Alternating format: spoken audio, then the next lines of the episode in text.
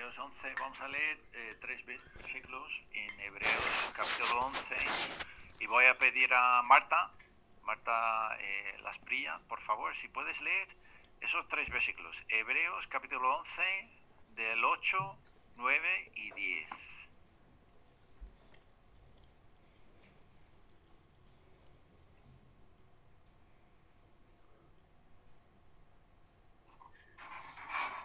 Por la fe, Abraham, siendo llamado, obedeció para salir al lugar que había de recibir como herencia y salió sin saber a dónde iba.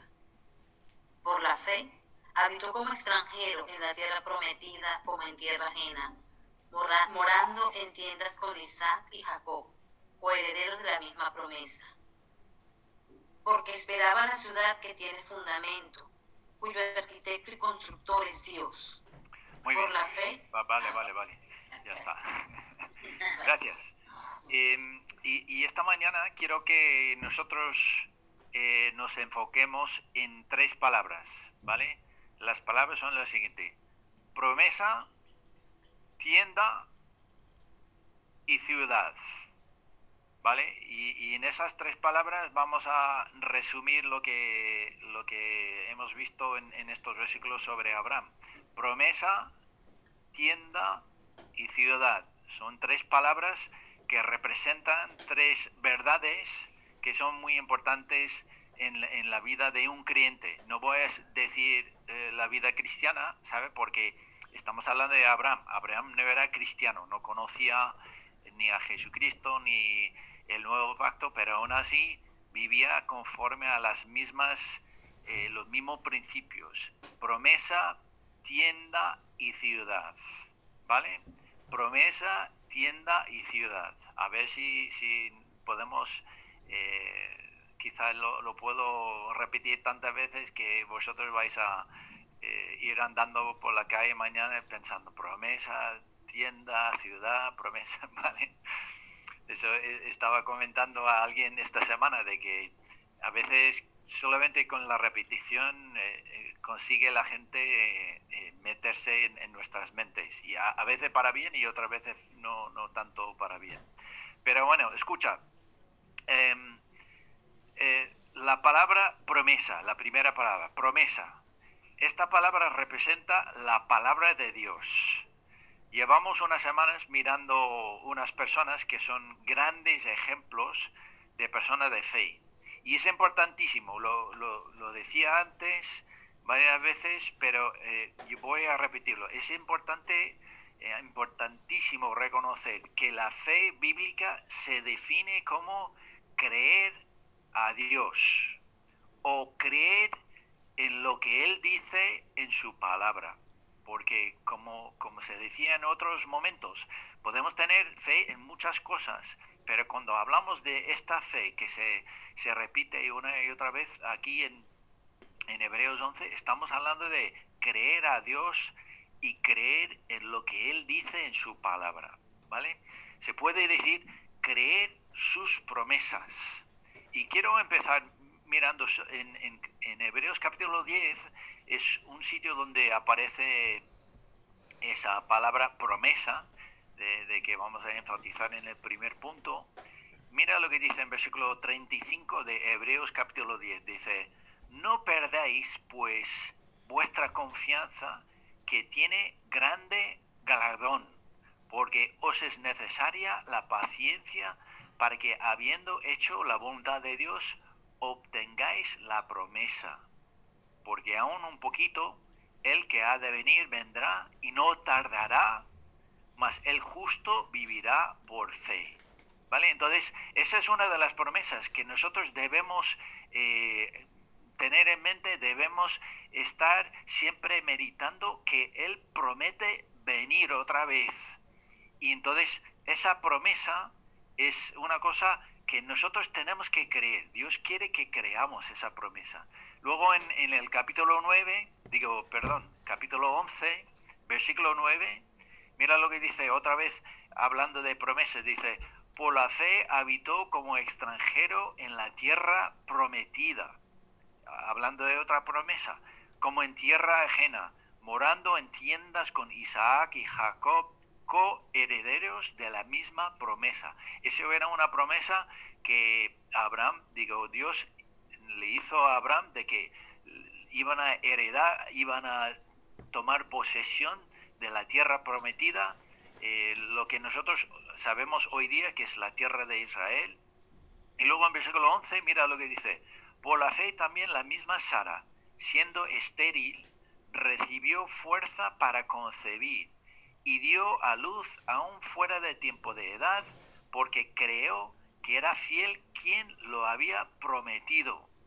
Dios en, en, eh, en Génesis capítulo 15, Génesis capítulo 17, hizo una promesa de que Abraham iba a tener un hijo y ese hijo va a producir eh, su descendencia eh, tantos hijos como las estrellas del cielo o como la, arena del mar. Esa promesa Dios le hizo a Abraham cuando no tenía ni un hijo y parecía que Sara estaba, estéril, que no era capaz de tener un hijo, pero tanto Abraham como Sara creyeron esa promesa de Dios.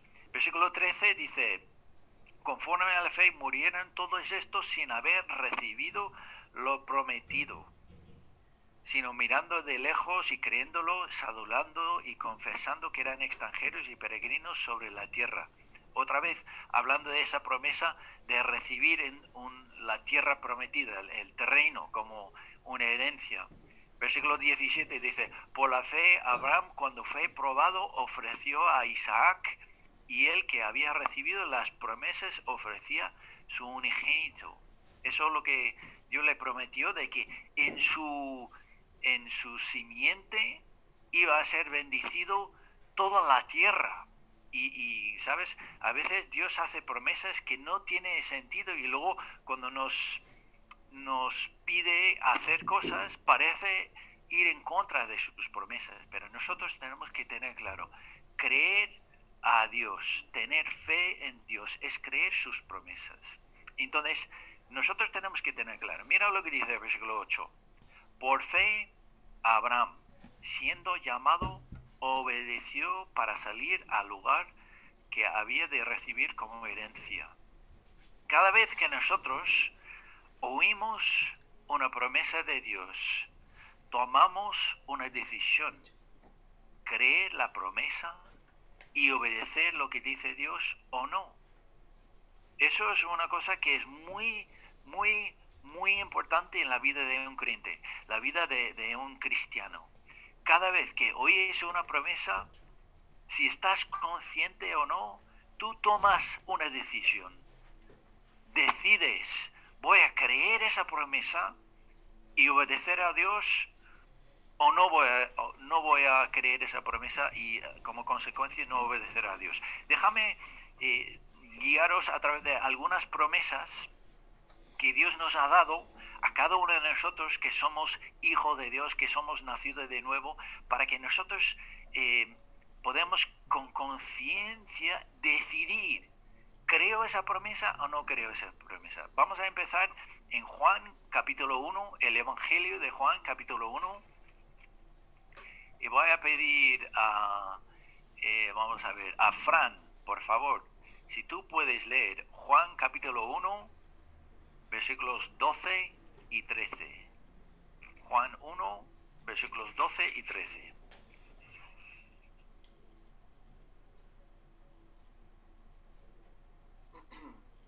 Mas a todos los que le recibieron, a los que creen en su nombre, les dio potestad de ser hechos hijos de Dios, los cuales no son engendrados de sangre, ni de voluntad de carne, ni de voluntad de varón, sino de Dios. Gracias, Fran. Bien, entonces eso es una promesa grandísima, como dice Pedro en, su carta, eh, una promesa grandísima de que nosotros podemos ser nacidos de nuevo, ser nacidos como hijo de Dios. Podemos recibir el potestad de, ser hijo de Dios. Eso es una promesa tan preciosa y yo, a mí me gustaría pensar, estoy mirando a, todos que estáis aquí y no conozco a, todos muy bien, no conozco el testimonio de todos, pero me gustaría animaros a, a volver a pensar que dice, todos los que le recibieran Jesucristo, los que creen en su nombre, Jesús el Salvador y Cristo el Rey, si crees en Él, si pones tu confianza en Él, si crees en lo que hizo en la cruz, derramando su sangre por tus pecados, y luego crees en su resurrección, tú nacerás de nuevo, tú serás hijo o hija de Dios. Esa es una promesa que cada uno de nosotros tenemos que decidir, ¿creo o no creo esa promesa de Dios? Y luego, una vez que creemos esa promesa, hay otra promesa preciosa que está en 1 de Corintios capítulo 12 una vez que nacemos de nuevo, una vez que hemos recibido potestad de ser hechos hijos de Dios, hay una, hay una promesa que Dios nos hace a cada uno de nosotros. Y otra vez, os repito, cada persona que nace de nuevo, cada persona que es hijo o hija de Dios por creer en Jesucristo como Señor y Salvador, tiene esto como eh, una promesa particular, es para ti. Primera de Corintios capítulo 12, versículo 7. Eh, Mónica Hidalgo, por favor, ¿puedes leer Primera de Corintios capítulo 12, versículo 7? Pero a cada uno le es dada la manifestación del Espíritu para provecho. Bien, entonces ese, ese versículo habla de los dones del Espíritu. Cada persona que recibe a Jesucristo como Señor y Salvador recibe al menos un don del Espíritu. Y entonces cada uno de nosotros que estamos aquí tenemos que decidir, ¿yo creo esa promesa o no lo creo? Yo creo que Dios me ha dado un don que es para mí y no para nadie más. ¿Crees eso? Eso es una cosa, una pregunta que cada uno, ¿yo creo eso o no lo creo? Y, quizá tú puedes decir, es que no, no, no sé qué es el don que Dios me ha dado. Eso no, no importa, porque voy a leerlo, no tienes que ir ahí, pero dice, Abraham siendo llamado obedeció para salir al lugar que había de recibir como herencia y salió sin saber a dónde iba. No, a él no le importaba no saber el lugar a donde iba. Y a nosotros debemos tener nosotros debemos tener la misma actitud. Me da igual qué es el don, solamente decido. Yo voy a creer esa promesa de Dios. Voy a estar convencido. Señor, ayúdame a creer que tengo un don de ti. Y, em, empezar a obedecer. Y, pero quizá estás preguntando, pero eh, Abraham obedeció en salir Dios no me ha pedido salir, pero hay cosas que, Dios te ha dado, te ha pedido que, hagas. Una cosa es orar y entonces, por esa razón, quería animar a, Enrique que, estemos orando juntos por las personas que, por las cuales pedíamos oración, ¿sabes? Oscar no, no estaba simplemente diciendo, por favor, ora por mi hermana, eh, Isaí no estaba diciendo, por favor, ora por Rebeca, para que decimos, sí, sí, sí, sí, lo haré, y luego no lo hacemos. Y eh, poner en práctica, de empezar a orar, nosotros estamos ya empezando a obedecer, porque quizá no, no sabes qué don tienes, pero hay una cosa que sí sabes, que Dios escucha tus oraciones. También Estudia la palabra de Dios, lee la palabra de Dios, pero estudiarla. Y, ¿sabes? Eso, eso es alucinante. El jueves, el jueves estuvimos hablando eh, entre los hombres sobre em, Efesios capítulo 4 y yo les hice una pregunta, pero no me acuerdo quién lo dijo, pero eh, la persona que habló hablaba de la importancia de, de la iglesia, la importancia de, nosotros, la congregación de los santos de Dios. Y yo les dije una cosa, es muy importante cuando nosotros empezamos a hablar de dones, es muy importante que nosotros sepamos que la persona más nueva en la fe tiene algo para aportar a esta congregación que ningún otro en la congregación tiene. Y eran pocos minutos después, después de hacer una pregunta, que Marius, el hijo de, Levi, que estaba en el, en el, estudio por primera vez, dijo una cosa que a mí me provocó a, hacer un estudio sobre las prisas y, hacer las cosas apresuradamente. Y, y, el Señor me bendijo, pero grande, grande, grandemente a través de lo que, lo que Marius y también su padre Levi dijeron el jueves. Entonces, eh, la única cosa que nosotros tenemos que tener claro es, yo tengo un don de Dios, yo voy a obedecer a Dios en lo que sé. Sabemos que Él quiere que nos congreguemos. Me alegro mucho de ver a tantas personas aquí, porque solamente en hacer eso vas a ir como Abraham, saliendo de donde estabas y empezando a andar con Dios. Solamente con leer la palabra, un mandamiento de Dios, vas a entender un poco más y un poco más y un poco más. Y así es como nosotros llegamos a entender cuál es mi don, cuál es la cosa que Dios me ha dado a mí. Pero también otra promesa que es súper importante cuando nosotros hablamos del poder, la potestad que tenemos como hijo de Dios, está en 2 de Pedro capítulo 1.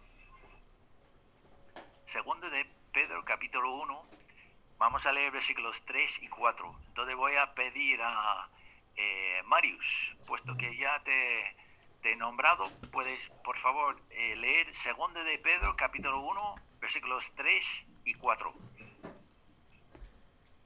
Como todas las cosas que pertenecen a la vida y a la piedad nos han sido dadas por su divino poder, mediante el conocimiento de aquel que nos llamó por su gloria y excelencia por medio de las cuales nos ha dado preciosas y grandísimas promesas, para que por ellas llegaseis a ser participantes de la naturaleza divina, habiendo oído de la corrupción que hay en el mundo a causa de la concupiscencia.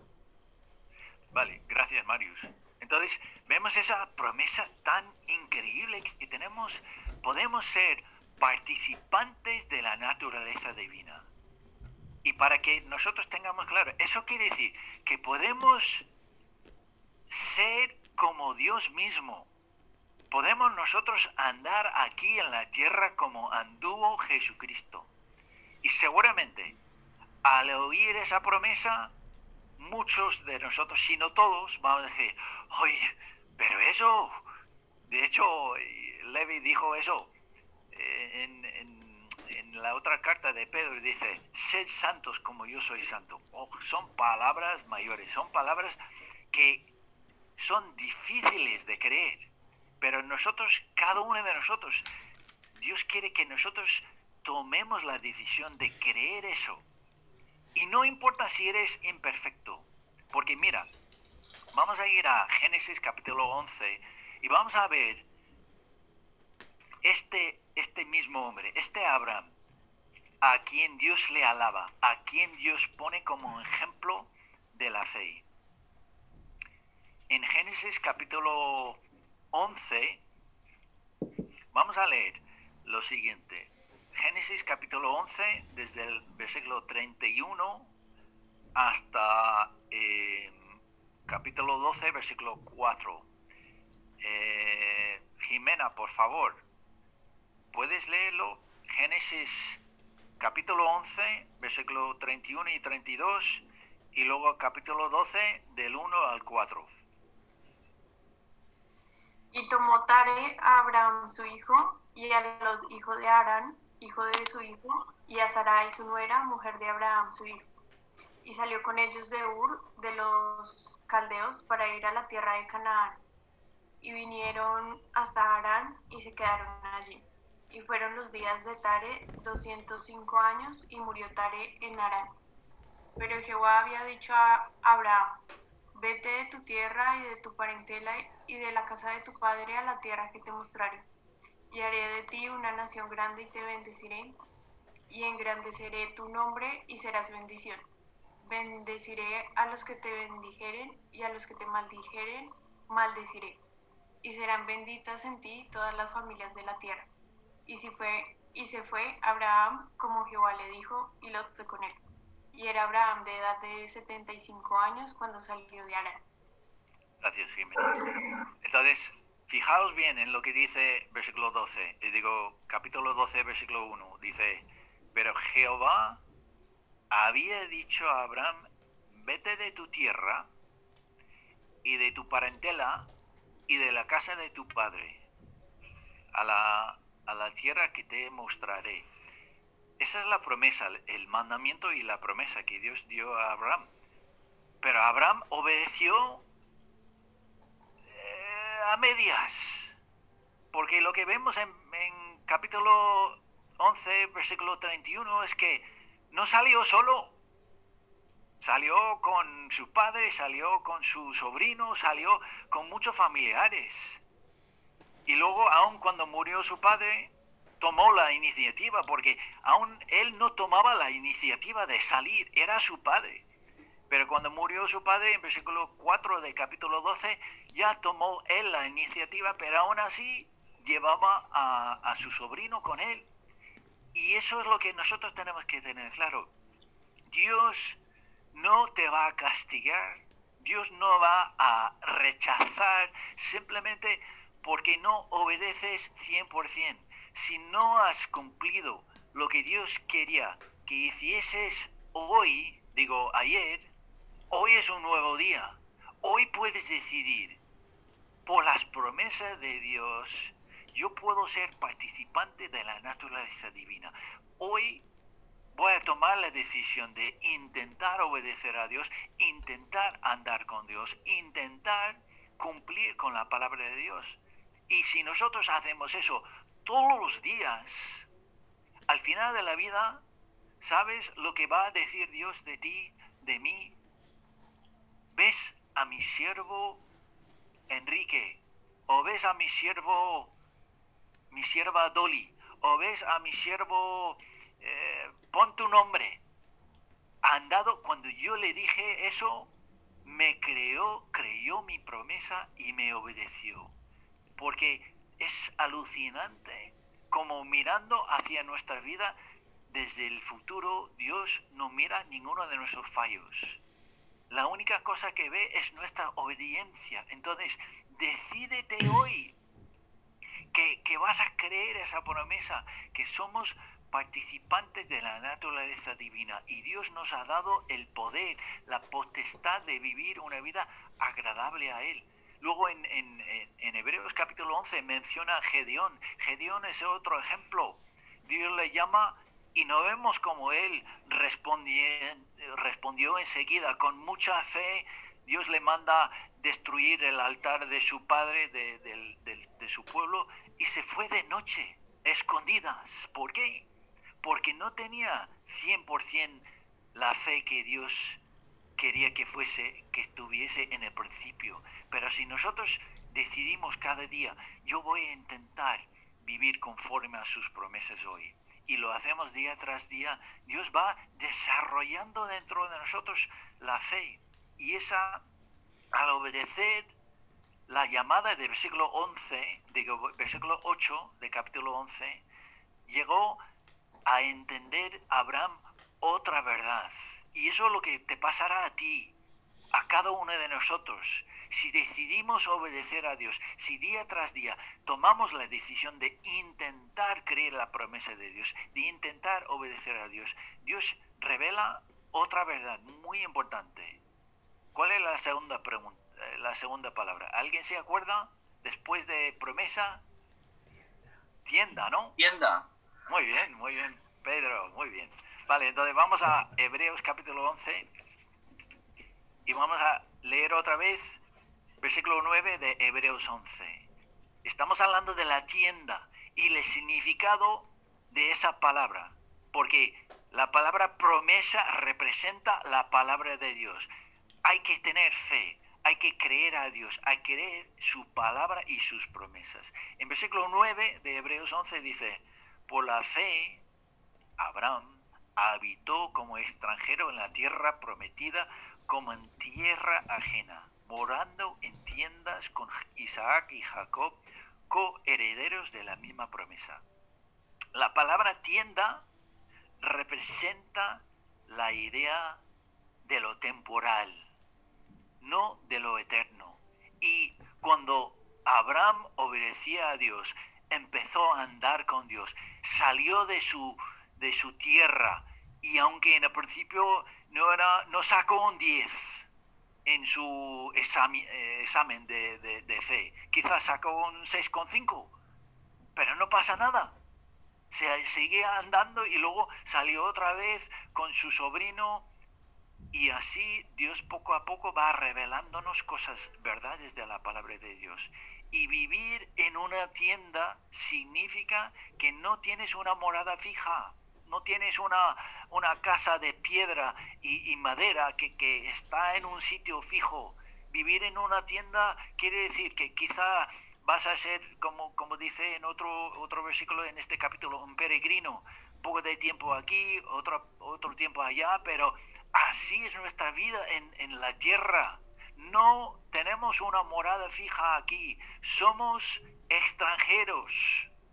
Y no estoy hablando de los americanos y los venezolanos y los colombianos y los romanos. Estoy hablando de cada uno de nosotros que somos nacidos de nuevo. Somos extranjeros aquí. Estamos viviendo en tierra ajena. Mira lo que dice. Bueno, lo, importante. Y, me, me, alegro mucho de que vosotros eh, estabais habéis mencionado eh, la lectura, porque hoy, ¿sabe lo que toca hoy la lectura? Éxodo 25 y 26, el tabernáculo.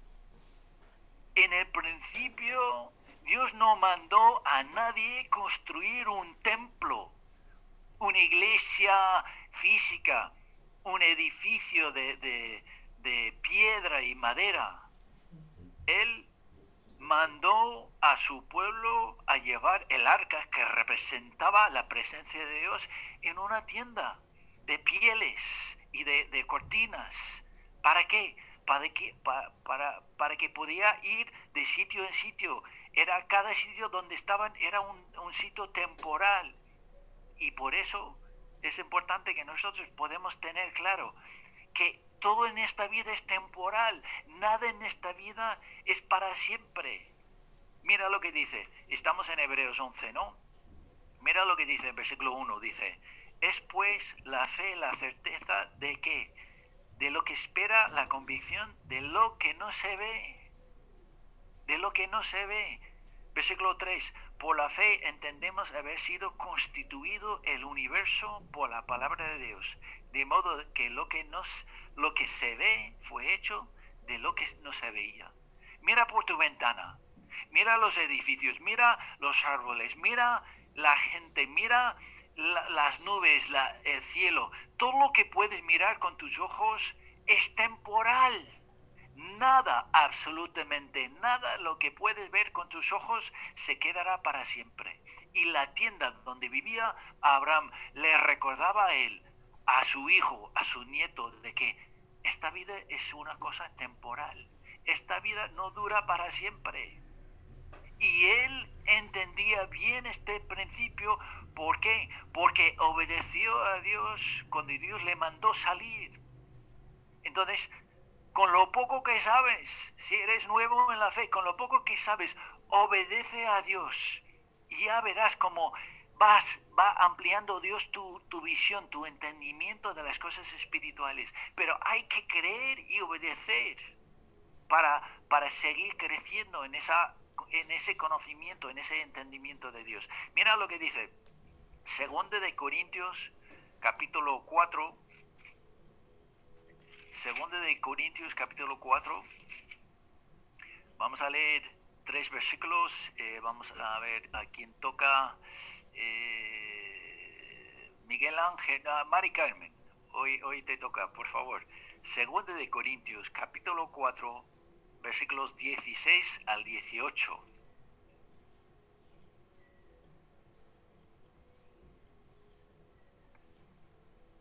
Por tanto, no desmayamos antes, aunque este nuestro hombre exterior se va desgastando.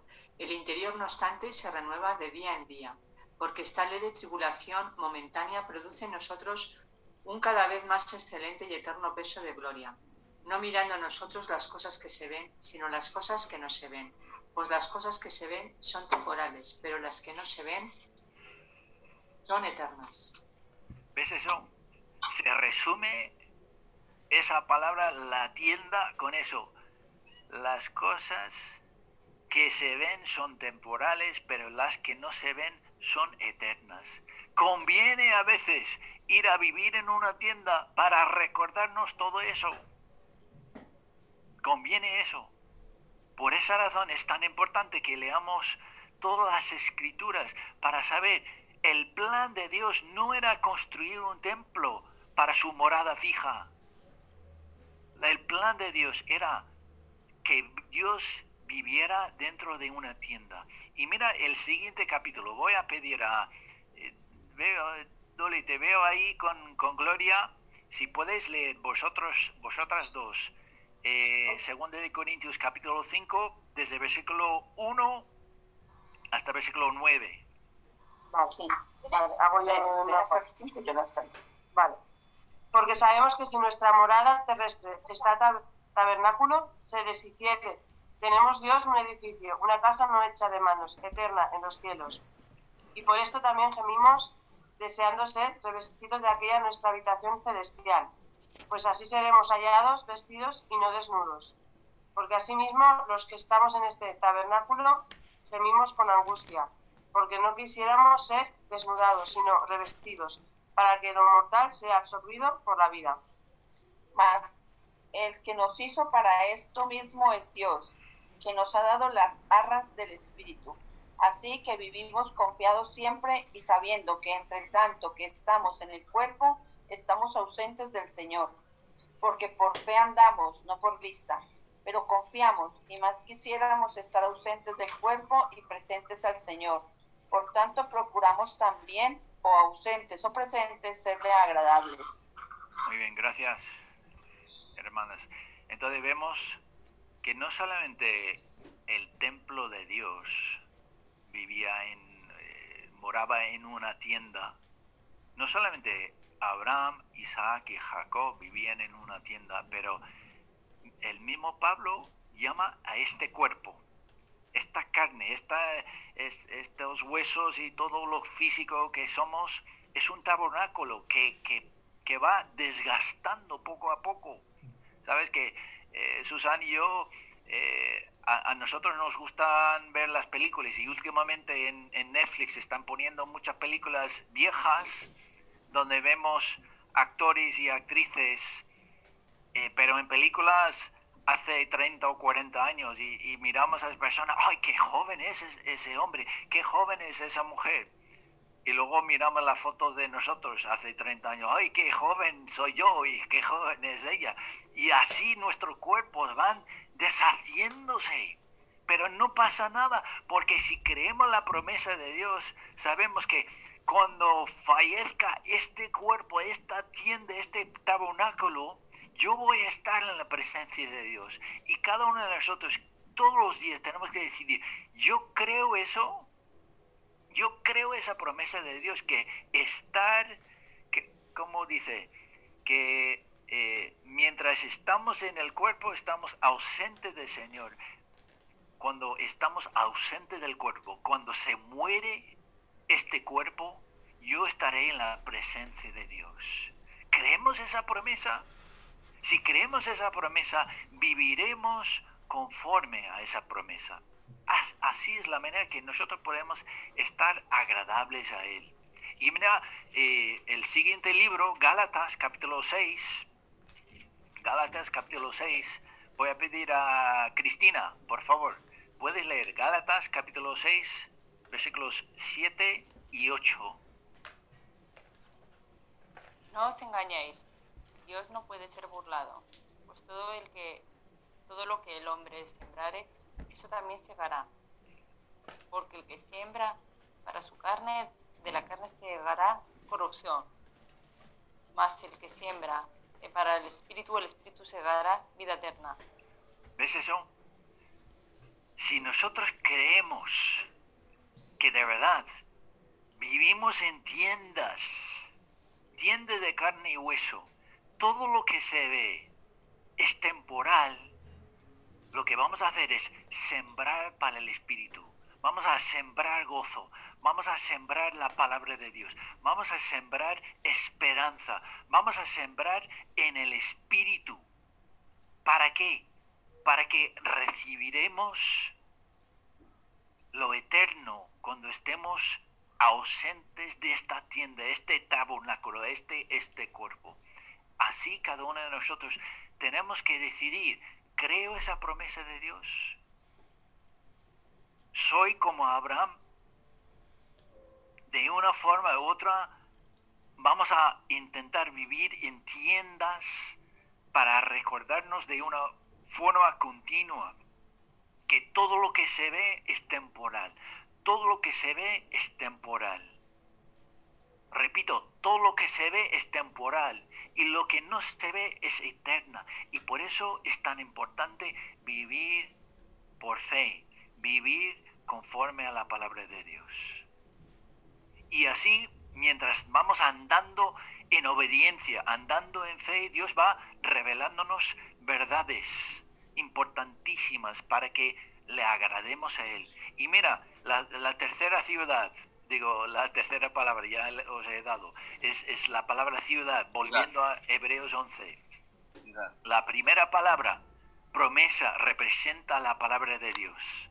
La segunda palabra, tienda, representa lo eterno o lo, temporal. temporal.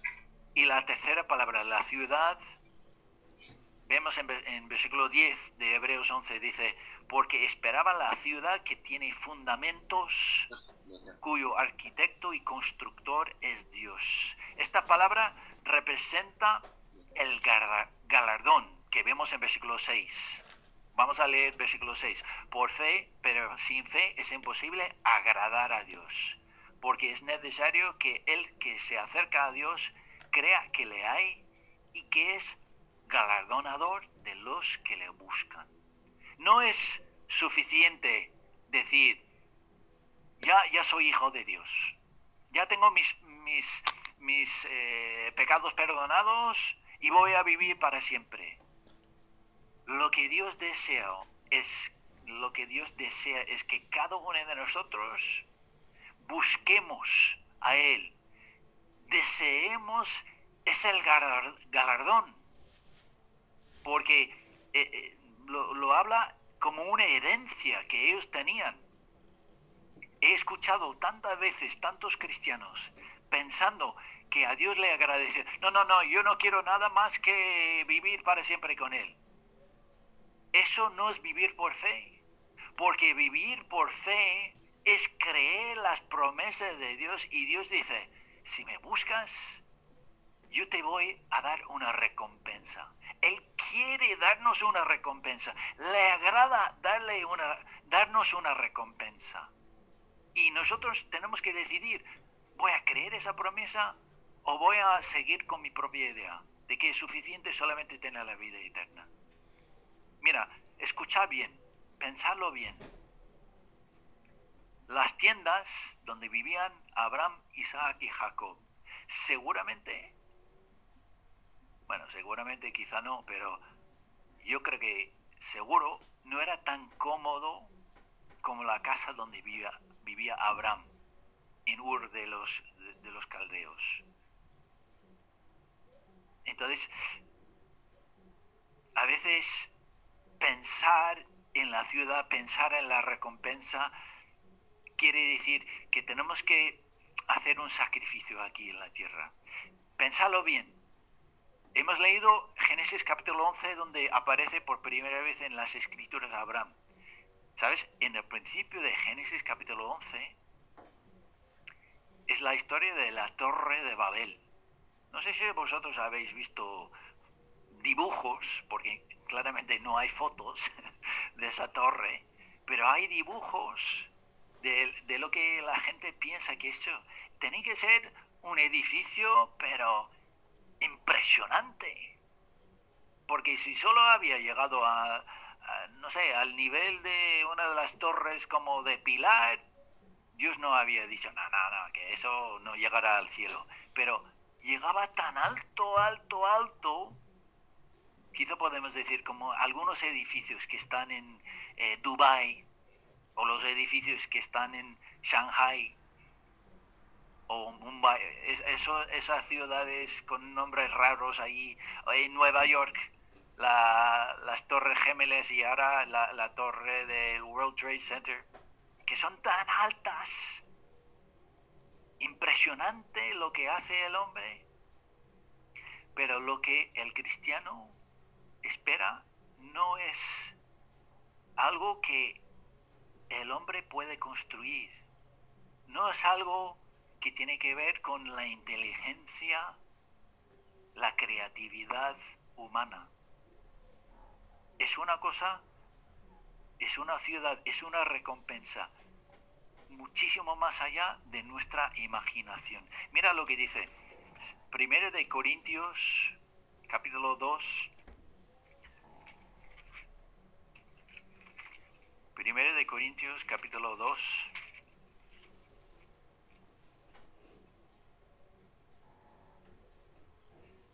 Versículos 9 y 10. Vamos a ver.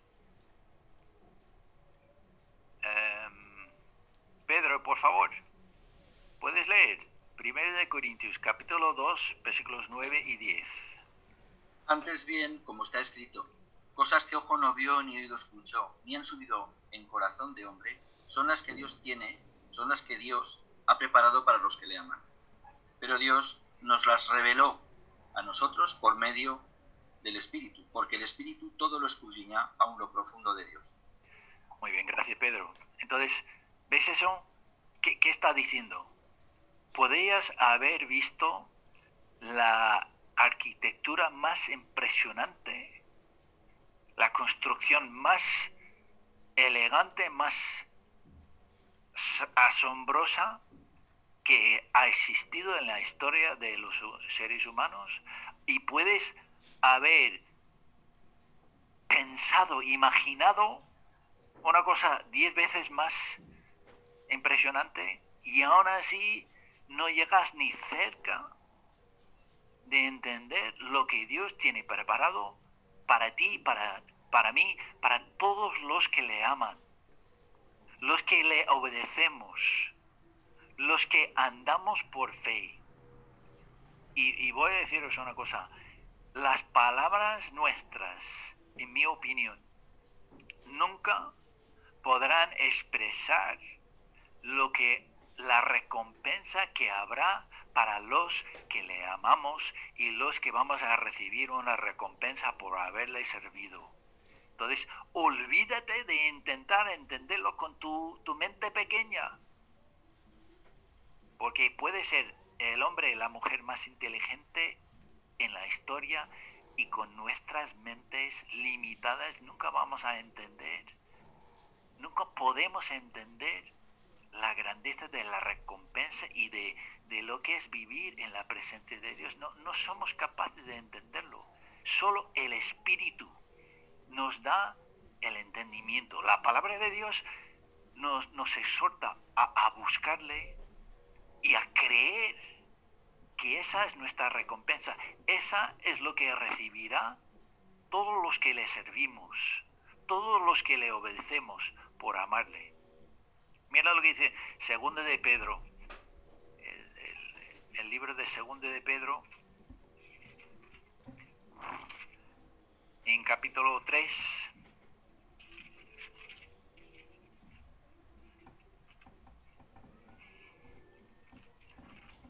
Bueno, voy a pedir a Paco Álvarez, por favor, si puedes leer Segunda de Pedro, capítulo 3, de versículos 3, digo 9 a 14.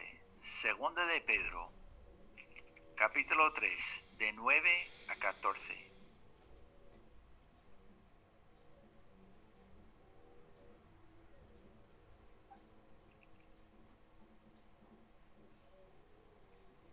El Señor no retarda su promesa, según algunos la tienen por tardanza, sino que es paciente para con nosotros, no queriendo que ninguno perezca, sino que todos procedan al arrepentimiento. Pero el día del Señor vendrá como ladrón en la noche, en el cual los cielos pasarán con grande estruendo y los elementos ardiendo serán deshechos y la tierra y las obras que en ella hay serán quemadas. Puesto que todas estas cosas han de ser desechas, ¿cómo no debéis vosotros andar en santa y piadosa manera de vivir? Esperando y apresurándoos para la venida del día de Dios, en el cual los cielos, encendiéndose, serán deshechos y los elementos, siendo quemados, se fundirán. Pero nosotros esperamos según sus promesas, cielos nuevos y tierra nueva, en los cuales mora la justicia. Por lo cual, oh amados, estando en espera de estas cosas, procurad con diligencia ser hallados por Él sin mancha, irrepresibles en paz. Gracias, Paco. Sabes que eh, cuando nosotros, si nosotros hacemos la lectura de lo que, no solamente de lo que los, los seres humanos somos capaces de hacer, hablando de la inteligencia artificial, eh, están hablando de la posibilidad de crear una fuente de energía como el sol, que eh, es la fusión de dos átomos en vez de la fisión, dividir, que, que puede producir eh, muchísima energía y limpia. Y luego los telescopios que, que, tienen, que están, han enviado uno que está encima, que está en un avión y han visto la galaxia. Solamente en nuestra galaxia dicen que hay como un billón, mil millones de estrellas en nuestra galaxia y dice que hay miles de planetas que piensa que puede ser habitables, que pueden tener algún, algunos seres viviendo ahí. Nosotros sabemos que, que promete la palabra de Dios. Todo eso se destruirá. Dios va quemar todo y empezar de nuevo. Entonces nuestra esperanza debe estar en esa nueva en, la nueva tierra y los nuevos cielos. Eso es donde nosotros debemos tener fijada nuestra mirada. No en lo que existe hoy, sino en lo, que existirá. Mira lo que dice en, poco después de Segunda de Pedro, hay la segunda carta de Juan, Segunda de Juan.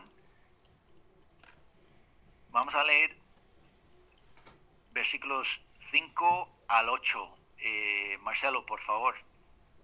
Segunda de Juan, versículos 5 al 8. Y ahora te ruego, Señora, no como escribiéndote de un nuevo mandamiento, sino el que hemos tenido desde el principio, que no nos amemos, que nos, que nos amemos unos a otros. Este es. Sí, sí. Sí, sí. Y este es el amor, que andamos según sus mandamientos este es el mandamiento, que andéis en amor, como vosotros habéis oído desde el principio, porque muchos engañadores han salido por el mundo, que no confiesan que Jesucristo ha venido en carne. Quien esto hace es el engañador y el anticristo. Mirad por vosotros mismos, para que no perdáis el fruto de vuestro trabajo, sino que recibáis galardón completo. Bien, gracias Marcelo. Entonces, eso es, eso es una cosa que Dios quiere que nosotros tengamos clarísimo. Primero, como Abraham, nosotros empezamos a mirar sus promesas, a tomar la decisión de creer a Dios, creer su palabra, creer sus promesas. Y cuando nosotros tomamos esa decisión, decisión y empezamos a andar en obediencia, empezamos a entender la diferencia entre lo eterno y lo temporal, lo que se ve y lo que no se ve. Y nosotros empezamos a tener cada vez más claro el galardón que Dios quiere darme, la recompensa que Dios me ofrece a mí, pero a ti. No, no solamente lo ofrece a algunos pocos, ofrece a cada cristiano un galardón completo por andar en amor, andar conforme a sus mandamientos. Eso es eh, la lección que Dios quiere que aprendemos de, de Abraham. Que nos enfoquemos en sus promesas, que nos enfoquemos en la tienda, lo, eterno, que nos enfoquemos en la recompensa eterna que podemos tener por vivir para Él. Entonces, a mí me gustaría que hiciésemos una cosa como congregación. Los nuevos no, no sabréis de lo que estoy hablando, pero vamos a reanimar, restablecer, avivar, despertar. Yo tenía en mi mente la palabra en inglés y buscaba en el diccionario para la palabra adecuada en español. Entonces, reanimar, restablecer, avivar, despertar el proyecto de las promesas para que nosotros empecemos este año, nuevo año bien. ¿Os acordáis del dibujo de, Samuel Camacho? Levanta la mano los que os acordáis de ese dibujo. Era un dibujo de, del altar que mm, construyeron al entrar en la tierra prometida el pueblo de Israel y cada piedra representaba eh, una de las eh, tribus, una de las, eh, sí, las familias del, del, pueblo de Dios. Entonces, lo que os pedí os pedimos y vamos a volver a pedir es que cada familia piense en una promesa o una promesa tan preciosa que Dios ya ha cumplido en vuestra familia o una promesa que Dios ha prometido para vuestra familia, que es vuestra esperanza, donde vosotros podéis agarraros para siempre levantaros cada día y, avanzar con vuestras vidas. ¿Vale? Pero, ojo, como he dicho, es una promesa que saque de la palabra de Dios, porque nosotros podemos imaginar cosas que queremos, podemos pensar en cosas de que deseamos, pero la única cosa fiable es una promesa que Dios te da a ti por su palabra, por su palabra. ¿Vale? Entonces, quiero que cada familia empiece ya a pensar en esa promesa. Y como he dicho, una promesa ya cumplida que ha sido fenomenal para vuestra familia o una promesa que os da muchísima esperanza para el futuro. Y lo que vamos a hacer es, Paco Álvarez, le, le pedí a él que os llame y que os moleste y que os machaque hasta que cada familia nos dé la promesa para que en ese dibujo pongamos el, el, apellido de la familia junto con la promesa de la palabra de Dios. Y así como congregación, también lo que le dije, muy importante, que cada familia que tenga una explicación de esa promesa y durante los tiempos de testimonios podemos empezar a compartir las promesas que Dios ha cumplido en mi familia o las promesas que Dios me ha dado, nos ha dado a nuestra familia. Y quizá estás pensando, pero yo no sé, yo no sé qué promesa eh, es para nuestra familia. Solo hace falta leer Mateo capítulo 7, versículos 7 y 8. Dice, pedid y se os dará. Buscad y hallaréis. Llamad y se os abrirá. ¿Vale? Buscad, pedid llamar a Dios, dice, Señor, dame una promesa, danos una promesa para nuestra familia. Y Él promete daros esa cosa que pides. Enoch caminó con Dios por fe. Noé caminó con Dios por fe. Abraham caminó con Dios por fe. Dios quiere enseñarnos a hacer lo mismo, paso a paso, poco a poco, decisión a decisión. Y quiero que nosotros, cada uno, cada familia, empecemos con eso. ¿Cuál es nuestra promesa? ¿Cuál es nuestra promesa? Vamos a seguir trabajándolo, seguir desarrollándolo. ¿Para qué? Para que salgamos juntos, nosotros, de la tierra de Ur de los Caldeos, o podemos decir, de la tierra del COVID, y vamos a salir para encontrar un, un terreno mucho mejor este año. ¿Qué os parece? buscamos las promesas cada familia para que juntos nosotros podemos animarnos, amarnos los unos a los otros con las promesas que Dios ya está cumpliendo dentro de nuestras familias y, y las promesas que Dios quiere cumplir dentro de nuestra congregación. Amén. Así, cuando empezamos, ya entenderemos mejor la, la idea de lo eterno contra lo temporal. Entenderemos mejor, creemos mejor estaremos más convencidos de la herencia eterna que representa esa ciudad, que, esa palabra ciudad representa. ¿Vale, hermanos y hermanas? Dios os bendiga. Vamos a orar para terminar.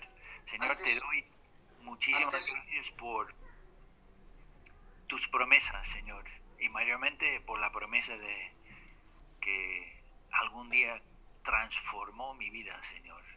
Cree en el Señor Jesucristo y serás salvo, tú y tu casa. Gracias por esa promesa tan preciosa, Señor, y por haber cumplido con creces, Señor, esa promesa, porque no solamente me has salvado, no solamente has salvado mi familia, Señor, pero has bendecido grandísimamente, Señor, a nuestra familia. Y te pido, Señor, que cada familia representada aquí podemos yo, no voy a decir empezar a reflexionar, sino a seguir reflexionando sobre las promesas tuyas que ya has cumplido, las, las promesas que nos has dado para darnos esperanza en cada área de nuestra vida, en cada dificultad, Señor. Tú tienes una promesa para ayudarnos a seguir andando contigo, Señor. Y te pido que, nos ayude, Señor, a ser eh, como este hombre, Abraham, que claramente cuando, cuando leímos en, semanas pasadas sobre su vida y sus fallos y sus, eh, sus defectos y, y toda la, imperfección de su andar contigo, Señor, podemos tener claro, Señor, que solamente con levantarnos cada día pidiendo a ti ayuda para intentar vivir conforme a tu palabra, conforme a tus promesas, Señor. Iremos cada vez más en el camino que te agrada a ti, Señor. Gracias por mis hermanos y mis hermanas que están aquí congregados, aunque sea en, el Zoom, Señor.